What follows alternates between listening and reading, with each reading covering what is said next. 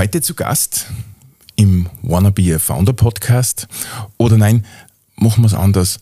Ab und zu äh, kommt man auch als Podcast-Host, nennen wir es mal so, in eine etwas flexiblere Situation, nennen wir es mal so, weil mein Gast heute mir überraschenderweise ganz was Interessantes erzählt hat. Benjamin Moslechner, Gründer und CEO, noch CEO von Mox VR. Benjamin, danke, dass du heute gekommen bist. Danke für die Einladung, Gerold. Benjamin, äh, Mox VR, äh, was ist das? Was, was, was macht ihr? Oder wann habt ihr angefangen? Vielleicht kannst du mal so ein bisschen eure Story dazu. Mhm.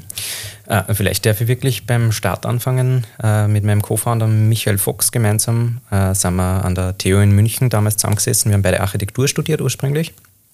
Ähm, und haben gesagt, eigentlich ist es ein Zustand, dass im Jahr 2013 der Einfamilienhausbau immer noch quasi nicht digitalisiert ist. Und haben gesagt, da müssen wir was tun. Ähm, und haben dann ein bisschen der Zeit gebraucht. Also die ersten drei Jahre waren wir so ein bisschen in der Findungsphase. Du hast das eher sehr gut mitbekommen damals. Ähm, haben zuerst an der Unternehmertum, ähm, sind wir mit den ersten Leuten in Gespräche gekommen. Ähm, hat dann gut funktioniert, war noch ein bisschen äh, weltfremd, sage ich mal, von der Finanzplanung, die wir damals aufgestellt haben. Ähm, und sind dann eh zu dir als Anlaufstelle gekommen. Ich glaube, das muss so 2014 oder sowas ungefähr gewesen Irgend sein. Irgend sowas, ja. ja ähm, zu Akkustart damals noch. Ähm, und äh, du hast eigentlich relativ schnell dann rausgekitzelt, was eigentlich von unserer damaligen Moxbox, wie sie ja ursprünglich Kassen hat, so das Innovativste dran war. Oder wo du damals auch gemeint hast, äh, wo du dran glaubst, dass das ähm, einen USP-Charakter darstellen könnte oder eben ein, ein Geschäft daraus werden kann. Genau. Das war so ursprünglich und immer dieses Thema eben Visualisierung, Digitalisierung von Einfamilienhäusern. Wir haben dann mit Mox VR gestartet. Das war das Thema, äh, du kannst virtuell durch dein zukünftiges Traumhaus durchspazieren, lange bevor es überhaupt gebaut worden ist. Damit sind wir dann auch zu zwei Minuten zwei Millionen beispielsweise und haben dort ein Investmentangebot bekommen. Äh, und das hat sich so weiterentwickelt. Äh, der Einzige, der das nicht so cool gefunden hat, das war der liebe Markt. der hat nämlich gesagt, danke, aber nein, danke in die Richtung ungefähr. Ähm, und wir haben einfach festgestellt, es ist ein nettes Hobby, sage ich einmal, aber es lässt sich nicht in der Art und Weise skalieren oder, oder äh, groß machen, wie wir uns das erwartet hätten und sind dann geswitcht, äh, eigentlich mehr oder weniger zu dem, wo wir jetzt heute stehen. Und zwar ähm, haben klassisch pivotiert, das heißt, wir haben Technologien, Lösungsansätze äh, im 3D, im virtuellen Raum mitgenommen, aber auf eine andere Zielgruppe angepasst, und zwar Industrieunternehmen, Industriekunden wo man mittlerweile ganz viel große, gerade im oberösterreichischen Bereich an Fronius, Greiner, äh, Pöttinger, aber auch BMW zum Beispiel, also auch international mittlerweile recht gut vertreten sind äh, und machen virtuelle Schauräume und virtuelle Messestände im dreidimensionalen Raum. Du, du hast gerade gesagt, der, der, der, Markt war jetzt nicht ganz einverstanden mit dem, äh, was ihr damals gemacht habt. Warum glaubst du, war das so? Oder, oder, oder äh, hast du jetzt im, im, im Nachhinein irgendeine Ahnung, warum das damals überhaupt nicht angekommen ist? Man, vielleicht kannst du das ganz kurz, weil äh, unsere Hörerinnen und Hörer äh, wissen jetzt nicht wirklich, um was damals gegangen ist bei dieser Moxbox. Äh, und warum das der Markt nicht angenommen hat, das darf mich jetzt interessieren. Mhm. Also es ist immer um das Thema gegangen Virtual Reality. Also wir haben dann eben aus der Moxbox ist Mox VR entstanden, also wirklich der Fokus auf dieses Virtual Reality Thema, wo wir eine eigene App entwickelt haben, eine Smartphone-App, die quasi das eigene Handy zum Display in einer VR-Brille drinnen gemacht hat. Ähm, und wir sind draufgekommen, oder das war unsere Conclusio, dass wir haben uns sehr stark am B2B fokussiert. Wir haben lang diese Entscheidungsfrage gehabt, B2C oder B2B. Wir haben die Entscheidung getroffen, B2B und haben die dann auch konsequent durchgezogen, ob es die richtige oder nicht war. Äh, wissen wir nicht, ähm, aber wir haben sie getroffen und durchgezogen und ähm, wir haben festgestellt, dass die äh, Verkäufer in den Einfamilienhäusern in, in, dem Bereich eigentlich gar nicht einmal so genau wollen, dass die, dass die Leute dann vorab schon sehen, wie ihr zukünftiges Haus einmal ausschaut. Weil wenn wer 4, 5, 600.000 Euro in sein Haus investiert und dann auf der Baustelle das das erste Mal sieht, dann findet er das so oder so gut. Ähm, wenn er das vorher schon sieht, wird es für einen Verkäufer, der den Prozess eigentlich möglichst schnell durchlaufen möchte, eher mühsamer, als dass es ihn unterstützt. Und das war für uns so unser Learning, wo wir gemerkt haben, ja, wenn wir das vielleicht früher schon abgeprüft hätten, wollen die das Produkt wirklich und nicht mit der Brechstange durch, hätten wir uns möglicherweise was leichter. Du korrigier mich, weißt du, ich, ich habe ja schon seit schon lange nicht mehr Haus gebaut. Äh, kann man auf, Gott sei Dank, kann man zu. Äh, aber ist es nicht heutzutage Standard äh, mittlerweile, dass man schon virtuell durchs, durch Häuser, die noch nicht gebaut sind, durchgehen kann? Oder, oder hat sich das überhaupt noch nicht durchgesetzt? Nein, also es hat sich nach wie vor im Einfamilienhausbau, gerade wenn es um Individualisierungen geht oder sowas, noch nicht wirklich durchgesetzt. Also da ist nach wie vor, wird viel zweidimensional tatsächlich geplant und das jetzt 2023. Ähm, ja, es wird, und es kommt, weil auch die Nachfrage vom Markt oder von den B2C-Clients sozusagen mittlerweile relativ stark da ist und dieses Produkt eben nachgefragt oder diese Leistung dann im Endeffekt nachgefragt wird. Aber es ist mehr trotzdem nur Kampf äh, darum, das möglichst weit in die Zukunft rauszuschieben. Und das heißt, ich kann mich erinnern, das war damals, habt ihr das, glaube ich, mit der Google Cupboard habt ihr das mhm, gemacht, glaube ich, genau, ja. Äh, Handy vorne reingeschoben und, äh, oder, oder das Smartphone und dann hat man da quasi virtuell durch sämtliche Räume und so weiter durchgehen können. Äh, ich muss ehrlicherweise sagen, ich finde es heute nur lässig, diese, diese, diese Idee. Ich verstehe nicht, warum das der Markt nicht annimmt, ehrlicherweise. Äh, weil was gibt es eigentlich Schöneres für einen, für einen Heiselbauer, wenn er schon im Vorhinein genauer festlegen kann, wo das Kastel hinkommt und so weiter. Äh, ist, ist, mir, ist mir nicht ganz verständlich, aber äh, wenn du sagst, ich habe es B2B gemacht damals, mhm. also nicht direkt zum Konsumenten gegangen, sondern genau, genau. Architektenbaumeister. Ja, und ich meine, wir haben schon festgestellt, also der, der Wow-Effekt und auch der Nutzen, der jetzt für die B2C-Clients dann gestiftet worden ist, der war definitiv da und ist nach wie vor stark vorhanden. Und es gibt auch ausgewählte Marktteilnehmer, die das jetzt anbieten und so weiter, aber es ist noch nicht Standard. Aber ähm, vielleicht liegt es auch zu einem gewissen Grad daran, dass wir festgestellt haben, uns geht die Luft jetzt aus, dass wir jetzt wirklich nur mal komplett im selben Markt switchen und, ähm, und dann sagen, okay, jetzt gehen wir nur auf B2C das hätte vielleicht noch eine, eine Chance verdient gehabt, sage ich einmal. Aber für uns war es auch irgendwann dann so, dass wir für uns gesagt haben, so und es reicht uns zu einem gewissen Grad auch. Und äh, wir akzeptieren jetzt, dass wir da, ich würde jetzt nicht sagen gescheitert sind, aber halt keine, keine Lösung, keine passende gefunden haben. Konzentrieren wir uns auf die Dinge, die funktionieren, die gut funktionieren. Äh, und ich glaube, das, das war für uns auch die richtige Entscheidung damals. Du, du hast gerade gesagt, Luft. Äh, Luft heißt so viel wie, äh, hat sich nicht mehr gefreut dann, dass jetzt nur einmal Anstrengungen in Marketing in Richtung Business to Consumer äh, geht oder Luft im Sinne von Liquidität, dass euch das Geld ausgegangen ist? Ich würde sagen, sowohl als auch. Sowohl als auch. Also wir haben schon sehr viel eben in ein Produkt damals investiert ähm, und haben dann festgestellt, na, jetzt kriegen wir die Kurve nicht mehr. Äh, wir waren damals auch ich will jetzt nicht sagen, viel, naja, wobei eigentlich wäre es angebracht. Ähm, vielleicht zu einem gewissen Grad zu großkotzig, dass wir gesagt haben, naja, wir hätten Investmentangebote gehabt äh, und haben aber gesagt, na, wir schaffen das auch ohne. Ähm, wir haben dann einige größere Aufträge auch bekommen, aber das waren mehr so Einzelthemen. Und das war in Wirklichkeit damals schon ein Projektgeschäft, kann man sagen, und nicht mehr das Produkt, das wirklich im Vordergrund äh, gestanden ist, sondern das waren White-Label-Lösungen dann von unserer App, die haben wir Geld reinbracht und wir haben gedacht, ja, so und jetzt ist es soweit. Und äh, wir brauchen niemanden, der uns da jetzt Anteile abnimmt und, und, und Geld dafür hergibt, sozusagen. Ähm, und das heißt, es war sowohl eine monetäre Frage als auch dann wirklich diese ideelle, dass wir auch gesagt haben, es, es, es, reicht uns jetzt und wir sind mit dem Markt gefühlt zu einem gewissen Grad fertig. Wir haben Bestandskunden, die liefern 5% von unserem Umsatz ungefähr aktuell im, im Einfamilienhausbereich. Da sind wir ja sehr dankbar dafür und das sind auch wirklich langjährige Kunden jetzt mittlerweile. Das funktioniert auch super. Äh, aber es hält sich sehr, sehr stark in Grenzen. Oh, aber mit dieser Moxbox wart ihr damals auch bei zwei Minuten zwei Millionen, oder? Uh, mit Mox VR waren wir damals bei Mox zwei Minuten. Genau, genau. Also wirklich dann schon nur mehr mit der reinen VR-Lösung. Und hat da ein Investor damals angebissen? Oder? Ja, genau. Ja. Also da haben wir eh auch in der Show schon uh, die Zusage von Hans-Peter Haselsteiner gehabt. Ähm, und auch im Nachgang ist es dann genauso durchgegangen, wobei wir eben gemerkt haben, dass es für uns jetzt nicht der richtige Investor ist. Und ähm, das ist schon was, was wir uns sehr zu Herzen genommen haben, dieses Thema eben, wer ist denn jetzt wirklich genau der richtige Investor von, äh, für einen, dass das so super wichtig ist, dass das auch wirklich zueinander passen muss. Äh, und ich muss im Endeffekt auch sagen, ich glaube, es war für beide Seiten oder ist für beide Seiten jetzt das Richtige, weil wir hätten es in der Form, wie wir es kommuniziert haben, damals wahrscheinlich nicht monetarisieren können, auch nicht mit weiteren 250.000 Euro. Ähm, und, und so gesehen, glaube ich, kann auch er sehr froh sein im Endeffekt jetzt, dass es damals nicht zustande gekommen ist.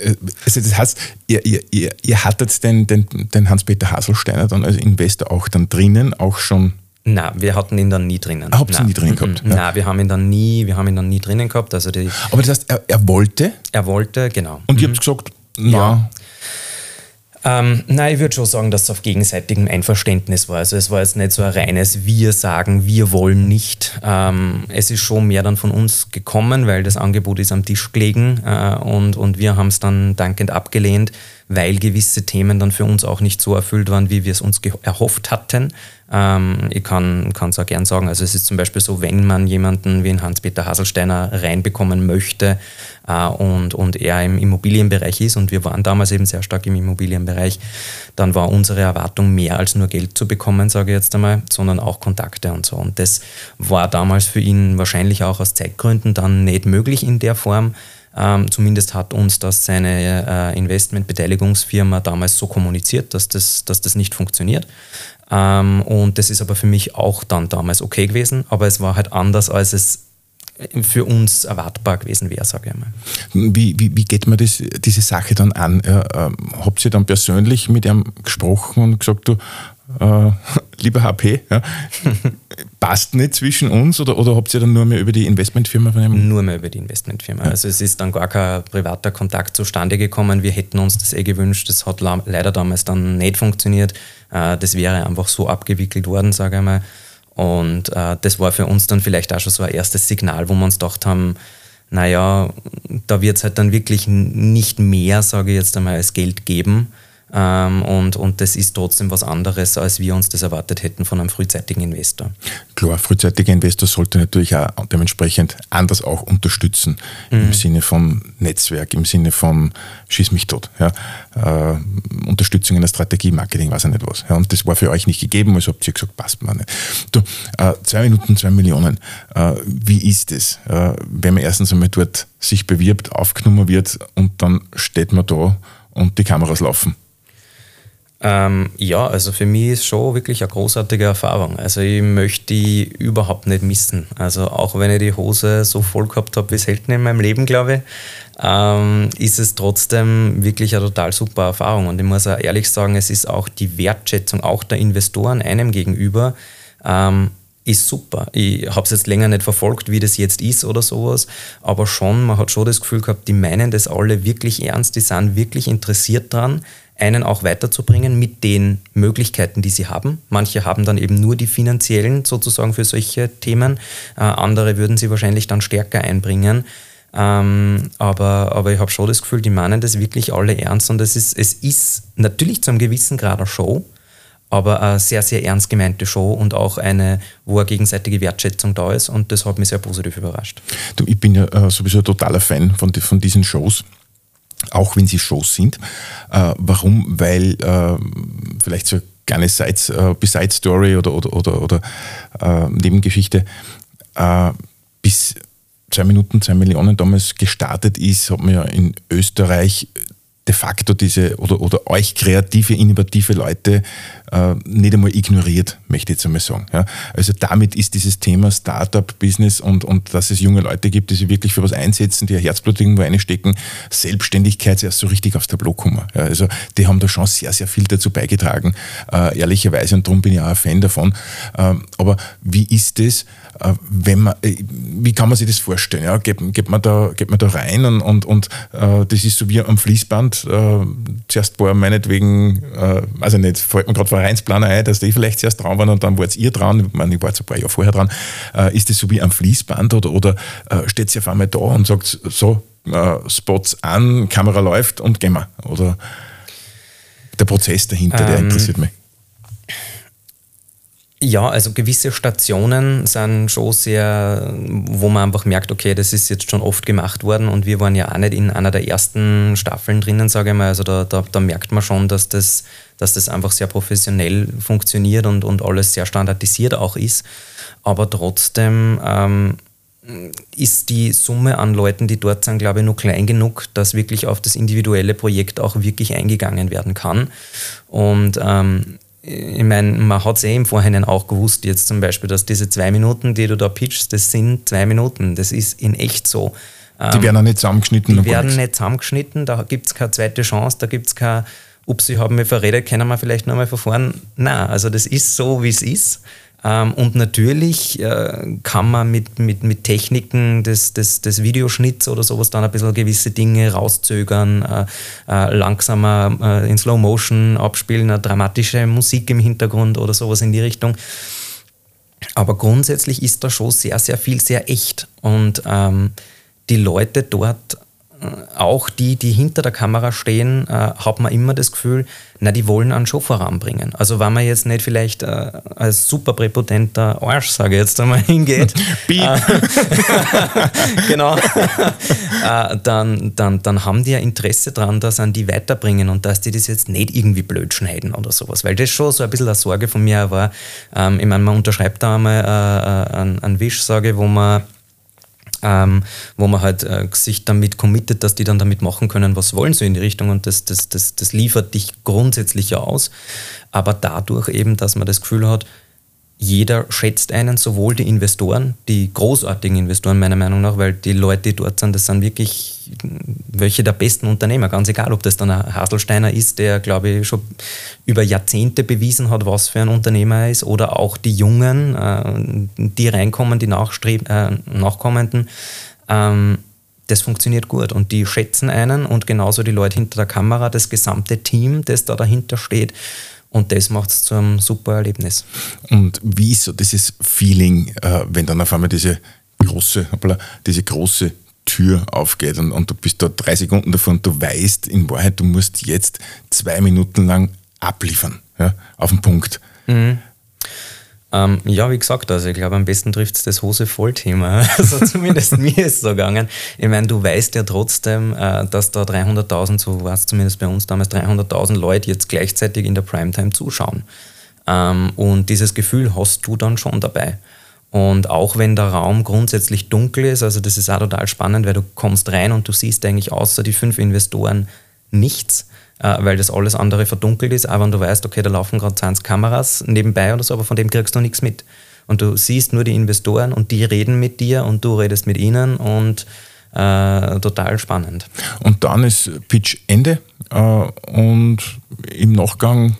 Und dann äh, wird miteinander gesprochen. Ähm, am Anfang hat man dann so ein bisschen ein stressiges Gefühl nur, weil man kommt natürlich aus dieser komplett aufgeladenen Situation raus. Du hast jetzt diesen Pitch äh, 300 Mal davor trainiert oder vielleicht 3000 Mal davor trainiert äh, und dann sagst du ihn einmal in zwei Minuten runter und bist natürlich voller Adrenalin noch und musst dann einmal ein bisschen runterkommen wieder überhaupt von diesem Level und die Investoren auf der anderen Seite sitzen halt da wahrscheinlich schon den ganzen Tag drinnen und sind natürlich wenn es blöd rennt, äh, schon total ausgelaugt, weil man sitzt einmal zwölf Stunden da im Studio drinnen und äh, unfassbar. Unfassbar. Ähm, und und, und das gleicht sich dann erst mit der Zeit so ein bisschen aus. Also du auf der einen Seite, der so total euphorisch ist und, und total aufgeladen und weiß, hey, das ist jetzt eine einmalige Chance. Äh, und auf der anderen Seite die Investoren, die halt natürlich da jahrzehntelange Erfahrung mit sowas mitbringen.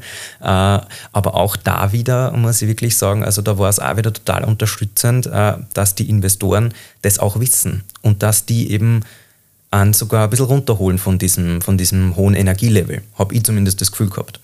Also und, sie, ja. sie, sie, geben dir quasi so das Gefühl, sei nicht nervös, ja. äh, alles ganz cool, mhm. wir sind Menschen mhm. und äh, in Wahrheit brauchst du nur deine zwei Minuten jetzt äh, voll abliefern.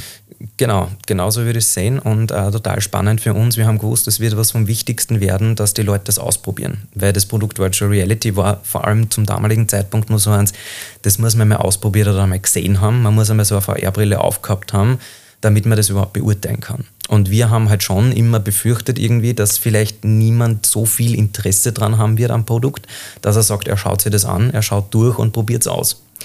Und dann waren es gleich hm, ich glaube, es waren die Katharina und ich, ich, weiß nicht mehr, wer es war jetzt, die dann wirklich gleich herkommen sind und gesagt haben, ich will das ausprobieren, äh, bitte lasst mich. ich glaube, man hat es in der Show jetzt nicht so mitgekriegt, aber für mich war das so dieses totale Erlösende, dieses, ma danke, dass ihr jetzt so nett seid und wirklich da äh, uns unterstützt und, und, und uns helft und, und das, dass wir das gemeinsam da zu einer coolen Show machen. Das war für mich super. Du, und wie war das dann? Äh nach der Ausstrahlung, weil äh, es ist ja dann irgendwann einmal vorbei, man geht seiner Wege oder ihrer Wege und dann gibt es mal einen Investorenkontakt wahrscheinlich dann im Nachgang. Wie lange dauert dann sowas, bis dass sich der Investor dann meldet, wie es bei euch war? Also bei uns ist es sehr schnell gegangen, dass sich die Investoren dann noch gemeldet haben, weil bei uns äh, wollte damals ja auch der äh, Michael Altrichter mit der Startup 300 damals äh, investieren. Die hätten ja auch Interesse angemeldet. Da ist dann bei uns immer nur um dieses Thema gegangen, äh, technische Prüfung. Das war Mittlerweile ist das schon öfter in der Show vorkommen. Das war bei uns, glaube ich, zumindest das erste Mal. Ich habe es da zum ersten Mal gesehen, dass so ein Investment mit Vorbehalt sozusagen getätigt worden ist. Äh, dass sie technisch prüfen müssen und wir uns das auch dann anschauen, sozusagen in die Richtung. Das war meiner Meinung nach das erste Mal so ein bisschen. Und ähm, diese technische Prüfung hat dann auch stattgefunden. Ähm, das ist gemacht worden äh, und dann war klar so, und jetzt kommt ein Angebot von den Investoren. Ähm, wobei, wenn ich das jetzt richtig im Kopf gehabt habe, äh, von Seiten Hans-Peter Haselsteiner das, äh, die ähm, Entscheidung getroffen worden ist, er möchte das gerne, wenn dann alleine machen äh, und nicht in dieser Kommunikation äh, oder Kombination, wie es ursprünglich geplant gewesen wäre. Ähm, und genau, also dann hat es nur mehr Gespräche mit, mit, mit der Peak Bright damals, das war mhm. das Investmentvehikel. Äh, und wie war das dann am Tag der Ausstrahlung, weil das wird ja aufgezeichnet und dann erst ein paar Monate später äh, dann, dann ausgestrahlt, äh, sitzt man dann da vom Computer und schaut, wie die, weiß nicht, Zugriffszahlen auf Webseite und so äh, äh wachsen oder äh, sind die dann gewachsen? War bei euch ein Serverzusammenbruch oder, oder hört man ja auch dort und da wieder mal? Ja, ähm, also Serverzusammenbruch hat es bei uns nicht gegeben. Also natürlich äh, kann man nicht mit einem normalen Tag vergleichen. Also da sind schon gleichzeitig Zehntausende Zugriffe dann. Also das hat man schon definitiv. Ähm, wir haben es aber schon sehr gut gewusst, was passieren wird, weil äh, ich weiß es noch, wir haben mit äh, Christoph Faundorfer damals äh, geredet von MyEsel. Ähm, die waren ein Jahr vor uns dort und wir sind in, bei Akkostat in einem Pixel gemeinsam gesessen damals.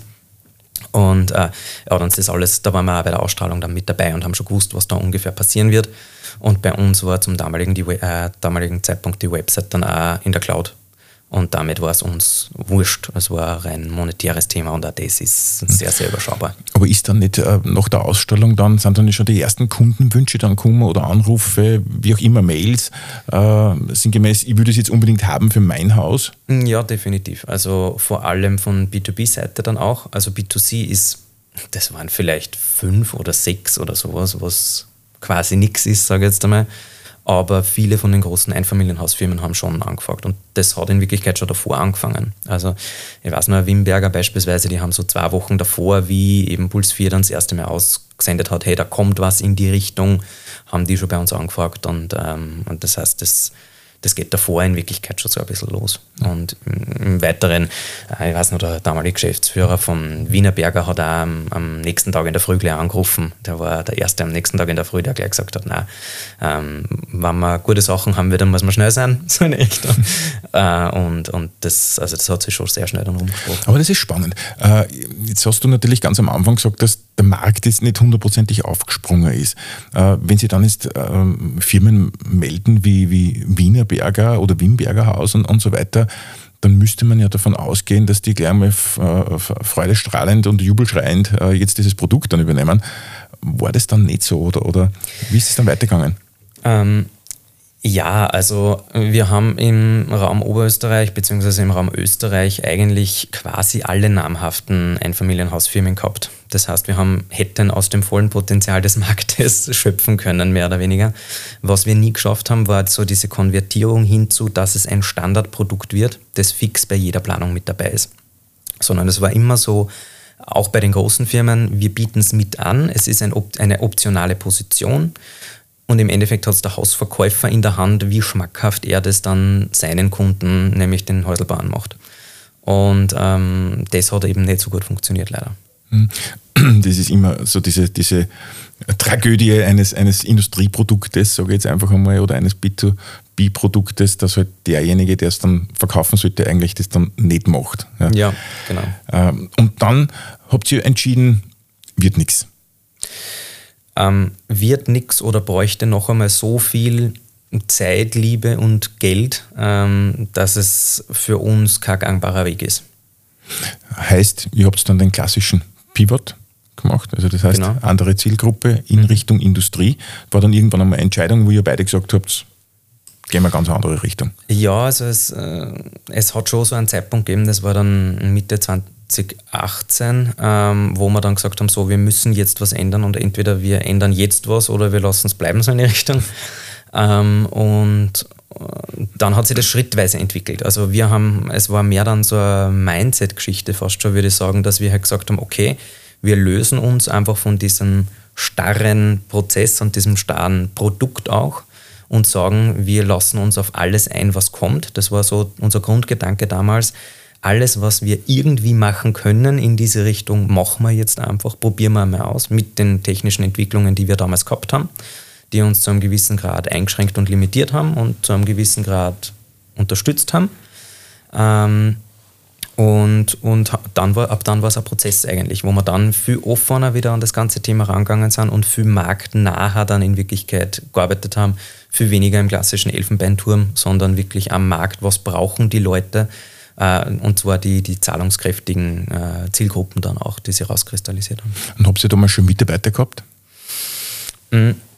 Wir haben zum Zeitpunkt der Ausstrahlung von zwei Minuten, zwei Millionen, haben wir äh, vier Mitarbeiter gehabt, Vollzeit. Ähm, haben die dann leider gehen lassen müssen. Äh, das war aber mit allen sehr, sehr einvernehmlich, weil wir haben immer unglaublich gute Mitarbeiter gehabt. Also es war von Anfang an wirklich, jeder Einzelne hat äh, sein Herz dafür gegeben und bei jedem geht es bis zu einem gewissen Grad und irgendwann geht es halt dann nimmer. Ähm, und, und auch da wirklich in dem Rahmen einmal ein Riesendanke an alle, die da dabei waren mm, und haben dann auf, auf zwei Mitarbeiter reduziert oder waren nur mehr zu zweit im Endeffekt, dann der Michael und ich ähm, und sind dann erst wieder langsam gewachsen. Also haben dann erst wieder angefangen, haben uns wirklich von diesen zwei Mitarbeitern, die schlecht bis gar nicht bezahlt werden, hin weiter wieder raufgearbeitet auf, auf jetzt, äh, auf dem Ist-Stand mit sechs. Also, sechs Mitarbeiter. Ja. Und wie ist es dann weitergegangen? Das heißt, ihr habt dann die Entscheidung getroffen, jetzt mehr in Richtung Industrie zu gehen, aber habt ihr dann gesagt, schauen wir mal, was die Industrie braucht oder, oder seid ihr dann wirklich hergegangen und einmal den Markt einmal ganz genau analysiert und angeschaut, die Industrie braucht und das liefern wir oder einfach einmal so ins Blaue ein? Wie habt ihr ich würde sagen, eher einfach ins Blaue rein, was jetzt kommen ist, was automatisch kommen ist. Ähm, und, und dann eben flexibel genug zu sein, zu sagen, okay, ich habe irgendwo meine Grenzen, weil ich kann auch nicht alles machen. Also das haben wir trotzdem auch nicht gemacht, aber solange es irgendwie halbwegs rechtfertigbar ist, dass es ungefähr dazu passt zu dem, was wir immer machen, sozusagen, haben wir gesagt, machen wir einfach. Und was, was hat sich dann ergeben oder wie hat das dann ausgeschaut, das, das Produkt dann selbst? Wo seid ihr dann draufgekommen? Jetzt haben wir es. Mhm.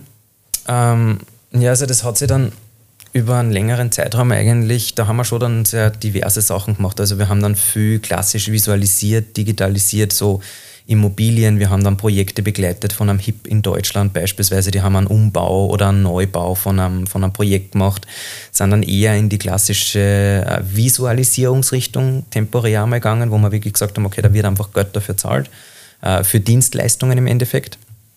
Ähm, und dann war für uns natürlich ein Gamechanger war Corona. Also das war total positiv, wo dann wirklich, also wir haben davor schon ein, zwei Projekte im Bereich virtueller Messestand, sowas in diese Richtung gemacht. Aber mit äh, Corona war das natürlich dann, äh, ist, ist das Geschäft explodiert verhältnismäßig. Also das ist schon, ja, da haben wir halt äh, einen Tag nach dem Lockdown liefern können und das war halt äh, Lackshot blöd gesagt. Du, und, und ist das dann auf Projektbasis oder ist das jetzt irgendwie standardisiert, äh, ähm, dieses Produkt, sodass ich das äh, einmal programmiere und dann auf zig andere umlegen kann? Oder ist da wirklich jeder so ein einzelner Spezialfall dann jetzt rein vom Messestand her? Natürlich vom, vom mhm. Layout und so weiter, ja. aber jetzt von der Programmiertechnik und so weiter? Also die Technologien und alles dahinter ist immer dasselbe. Ähm, und das Design, wie es dann wirklich genau ausschaut, ist individuell. Also wir sagen Productized Services dazu, weil es schon immer sehr, sehr stark standardisiert ist mit eben ganz vielen Lösungen, wenn es jetzt so UI-Elemente gibt äh, oder alles, was eben mit Software dann zu tun hat. Das ist immer mehr oder weniger dieselbe Codebasis. Da entwickeln wir auch Features dann dazu, die dann äh, bei einem Kunden beispielsweise bezahlt werden und alle folgenden profitieren dann wieder davon. Das sind halt dann so klassische Features wie Implementierung von irgendwelchen Analytics-Daten oder sowas. Das ist was, das braucht in Wirklichkeit dann auch wieder jeder äh, und das ziehen wir halt so mit. Ähm, aber da ganz viel Standardisierung dabei, ähm, aber auch äh, Individualisierung da, wo es nötig ist, wenn es darum geht, wie schaut das Ding jetzt optisch aus. Hm. Virtueller Messestand, äh, wie kann man sich dieses Laie äh, vorstellen? Heißt nichts anderes wie, also ich stelle mir das jetzt einfach einmal so vor, ich, ich denke mal laut, äh, es gibt irgendwo eine Messe, sei es jetzt in Köln oder sonst irgendwo, es kommt eine Firma zu euch her äh, und sagt, wir brauchen einen virtuellen Messestand und dann kann er wieder durchklicken. Oder, oder wie, wie schaut so ein Messestand in etwa aus? Ja, also äh, ganz wichtig dabei ist zu sagen, dass bei uns alles 100% digital ist. Das heißt, bei uns wird alles auf Basis von 3D-Daten aufbereitet. Wir setzen jetzt nicht irgendwo an, wo wir sagen, okay, ich kann einen realen Messestand abfotografieren und erstelle dann eine Panoramatour oder sowas in die Richtung. Ähm, das machen wir gar nicht, sondern wir machen nur wirklich, wo es rein digital ist. Äh, und dann ist es vom Prinzip her so, ja, es kommt ein Anbieter groß auf uns zu, sagt, da und dort, oder so war es in der Corona-Zeit, da und dort wäre jetzt eine Messe, die fällt aus, die findet nicht statt äh, habt ihr irgendeine digitale Lösung dazu und dann gibt es einen 3D-Messestand auf einer klassischen Website, das ist in HTML programmiert, ähm, ist einfach wie eine Website mehr oder weniger, durch die ich mich im dreidimensionalen Raum durchklicken kann. Und jetzt rein von den Programmierkenntnissen her, kannst du das selbst machen oder im Architekturstudium lernt man das? Ähm, na, also ich habe äh, schon in, in der Schulzeit habe ich, ähm, danke Professor Ebner an der Stelle, der hat das beigebracht, äh, habe ich HTML, äh, CSS und ein bisschen JavaScript gelernt. Ähm, Im Studium habe ich das dann erst in, in die letzten Semester wieder ein bisschen aufgegriffen mit äh, Unity, also das ist eine Game Engine, mit der man Spiele programmieren kann. Äh, ist, ähm, arbeitet mit C-Sharp, äh, das heißt, da habe ich mich da ein bisschen eingearbeitet. Ähm, ich kann Code sehr gut lesen und äh, Codeschnipsel aus dem Internet zusammenführen.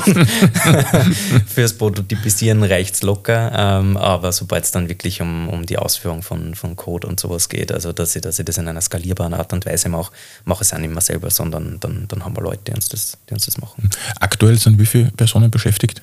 Äh, jetzt sind wir sechs. Sechs Personen. Mhm, und genau. da ist auf jeden Fall mal ein Programmierer dabei. Ja, genau. Also wir sind in Wirklichkeit aktuell äh, fünf Leute äh, im Bereich äh, Produkt. Also das heißt jetzt 3D-Artist, äh, Web-Development, ähm, UI-Design und solche Sachen ähm, oder Architekturdesign. Und äh, eigentlich bis jetzt war nur ich so richtig im Bereich Marketing und Sales oder eigentlich nur Sales. Marketing haben wir eigentlich auch gar nicht gehabt in der Form. Ähm, also da hat sich das auch sehr gewandelt, weil ursprünglich im ursprünglichen Team waren wir zwei Leute so richtig tief im Produkt drin und vier dann eher für Marketing, Sales und Finanzierung, Unternehmensfinanzierung. Das hat sich sehr stark gewandelt auch bei uns. Das heißt, du warst derjenige für Marketing und Vertrieb oder halt Vertrieb mhm. ja, äh, und der Michael war fürs Produkt dann zuständig, beziehungsweise mhm. für, die, für die Projekte, für die Projektabwicklung, weil es ist schon sehr viel Projektgeschäft auch mit dabei ähm, und hat halt dann da das ganze Management gemacht. Äh, also jetzt immer mehr in einer Managementrolle eben auch reingerutscht. Das heißt, er hat das ganze Projekt dann mit den jeweiligen Kundinnen und Kunden dann de facto genau. abgewickelt. Es hat dann irgendwann die Übergabe gegeben aus dem Sales raus, sobald der Abschluss da war. Ähm, hat der Michael übernommen und hat das Projekt durchgeführt. Und sobald das Projekt abgewickelt war, habe ich aus der Finanzierungsseite sozusagen Rechnungslegung und diese Themen dann wieder übernommen. Du, und äh, jetzt ist ja Corona mittlerweile äh, ich will nicht sagen passé, aber zumindest jetzt schon mehr erträglich geworden. Ja, äh, sind wir wieder ein bisschen weit weggekommen von Lockdowns etc. Wie, wie schaut es denn jetzt aus? Ich meine, dass hier diese zwei Jahre Corona-Lockdown oder, oder wenn man es mal so bezeichnen darf, zwei Jahre, da ist mir natürlich klar, dass das Geschäft abhebt. Äh, und jetzt, äh, wie schaut es jetzt aus? Weil jetzt geht man ja wieder zurück eher zu physischen Messen, mhm. ja, äh, Live-Messen. Wie geht es da jetzt weiter? Ähm, also die Frage haben wir uns auch sehr lang gestellt, weil wir haben auch nicht gewusst, wie lange das dauern wird. Also wir sind ursprünglich schon davon ausgegangen, dass nach einem Jahr das Thema erledigt sein wird ähm, und haben uns natürlich deswegen frühzeitig auch schon Gedanken machen müssen, was ist denn in einem Jahr. Ähm, wir haben das Produkt leicht adaptiert im Laufe der Zeit, ähm, sind jetzt viel stärker im Bereich virtueller Showroom drinnen. Das heißt, weg von dieser rein temporären Lösung, eben Ersatz für Messen, hin zu einem dauerhaften Produkt, ähm, das eben ständig erweiterbar ist oder erweitert werden kann. Äh, das Produktportfolio immer wieder besser integriert. Entschuldige, ähm, äh, das heißt so virtueller Showroom. Virtueller Showroom, mhm. genau. Ähm, also auch wieder alles rein virtuell. Eine virtuelle Welt geht schon sehr stark in das Metaverse-Thema rein, ist vielleicht jetzt noch nicht ganz so interaktiv, sage ich jetzt einmal. Also ich laufe jetzt da nicht mit Avataren durch oder sowas, sondern es ist eben noch eher eine, eine Website, eine dreidimensionale Website, als jetzt wirklich das Metaverse, wie es jetzt im Bewusstsein der meisten Leute drinnen ist. Ähm, aber funktioniert extrem gut schon und ist was, was über die Jahre jetzt einfach auskristallisiert hat, dass das auch was ist, was gekommen ist, um zu bleiben. Das ist so die eine Komponente. Wir nennen das Virtual Spaces. Auf der anderen Seite gibt es ähm, 3D-Viewer-Applikationen, die wir entwickeln. Das heißt, Es ist stärker aufs Produkt fokussiert. Das Produkt steht im Vordergrund. Ich kann das zerlegen virtuell, ich kann das zusammenbauen, ich kann Farben ändern, so Richtung Konfigurator vielleicht dann schon rein, alles im dreidimensionalen Raum. Das ist auch ganz, ganz stark nachgefragt. Das ist unsere zweite ähm, Produktsparte, sage ich einmal. Ähm, die wird jetzt irrsinnig gern auch eingesetzt für dann die realen Messestände. Das heißt, es geht jetzt weniger darum, wirklich eine rein digitale Lösung zu haben, sondern viel stärker in die Richtung, es gibt einen realen Messestand, den möchte ich um eine digitale Komponente erweitern. Beispielsweise mit Rosenbauer haben wir da an Projekten gearbeitet, ähm, kommen auch jetzt wieder laufend neue Projekte raus, äh, wo es eben darum geht, vielleicht brauche ich sogar nur einen kleineren Messestand, sparen wir da ein gewisses Budget äh, und bringe trotzdem ein viel größeres Produktportfolio auf den realen Messestand dann hin und habe auch gleichzeitig was für meine zu Hause gebliebenen, die vielleicht jetzt nicht mehr auf eine Messe fahren wollen. Und weil du gerade Rosenbau angeschnitten hast, ähm, ist es ein typischer Kunde äh, oder gibt es von der Industrie her irgendwelche speziellen Branchen oder nicht speziellen Branchen, auf die ihr euch da jetzt konzentriert habt?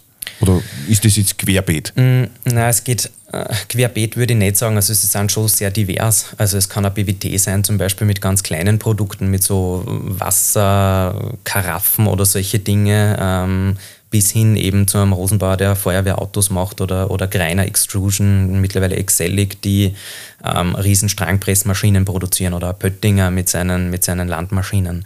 Das sind so klassische Kunden. Es geht immer darum, dass ein richtiges, reales, haptisches Produkt dabei ist. Äh, Im Optimum ist dieses Produkt auch ein bisschen erklärbedürftig, sage ich mal, weil dann kann ich viel zeigen, dann kann ich reinschauen in die Produkte, was in der Realität nicht könnte. Da ist es perfekt eingesetzt eigentlich dann. Und ihr seid ja wahrscheinlich nicht, oder na, formulieren wir es anders, äh, wie schaut denn die Mitbewerbssituation bei euch aus? Weil es ist ja doch äh, sehr speziell, was ihr macht. Äh, gibt es Mitbewerber am Markt in der näheren Umgebung, ähm, die Ähnliches machen? Ich bin überzeugt davon, dass es gibt, aber wir haben uns von der Mitbewerbsanalyse total distanziert eigentlich.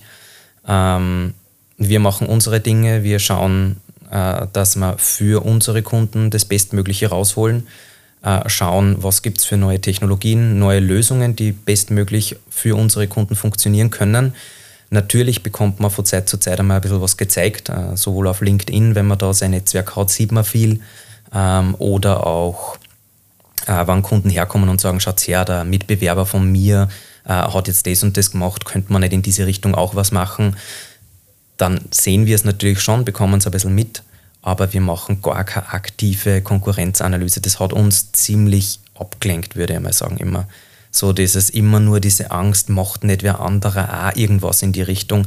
Und vor allem, das ist ja, wir haben das am Anfang immer so extrem negativ wahrgenommen, dieses Thema Konkurrenz, das gibt es ja schon. Bei uns war auch zum Beispiel die erste Antwort bei, bei, bei zwei Minuten, zwei Millionen war so dieses, das gibt es ja schon. Und für uns war das damals so, oh Gott, oh Gott, ja, das gibt schon, äh, was machen wir jetzt? Dabei ist das ja eigentlich ein total positives Zeichen, weil das heißt, es gibt einen Markt. Und das war uns nicht so ganz klar am Anfang. Äh, äh, muss ich ganz an, an, an Satz sagen, liebe Studierende, ja, das befreit, befreit euch jetzt nicht von der Konkurrenzanalyse in meinen Vorlesungen.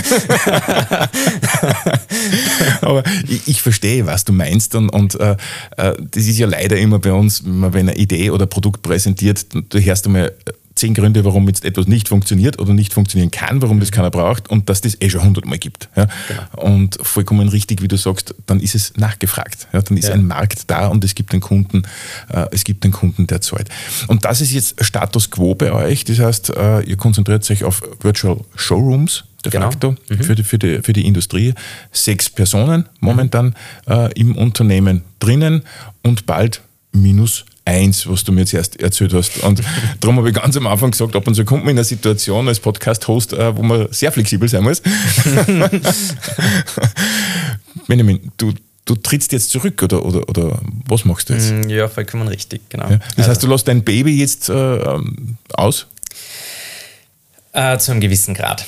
Also ich trete ja nur aus meiner operativen Rolle zurück. Das heißt, Gesellschafter bleibe ich noch oder darf ich noch bleiben. Ähm, aber als Geschäftsführer und, und in einer operativen Tätigkeit steige ich komplett aus ähm, und übergebe an meinen Co-Founder, den besten Co-Founder auf der Welt, äh, an der Stelle, Michael Fox. Gerne mal Shoutout für Michael. Shoutout für Michael.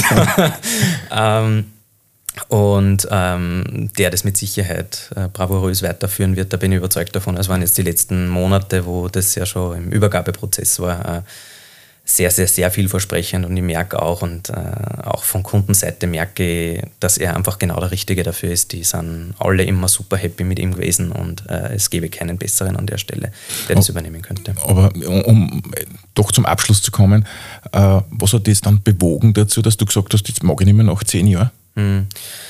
Ähm, puh, was hat mich Also bewogen? es war kein... Ja Streit zwischen euch? Nein, gar nicht. Äh, das Nein, ein oder andere Mal überhaupt Nein, null. Mhm. Also das, äh, da bin ich super froh, auch, dass wir das nie gehabt haben. Also wir haben nie so diesen klassischen Founders Clash oder sowas in, die, in der Form gehabt. Das äh, ist eh, glaube ich, sehr, sehr selten, dass, dass, da, dass man sich da so dankbar schätzen kann.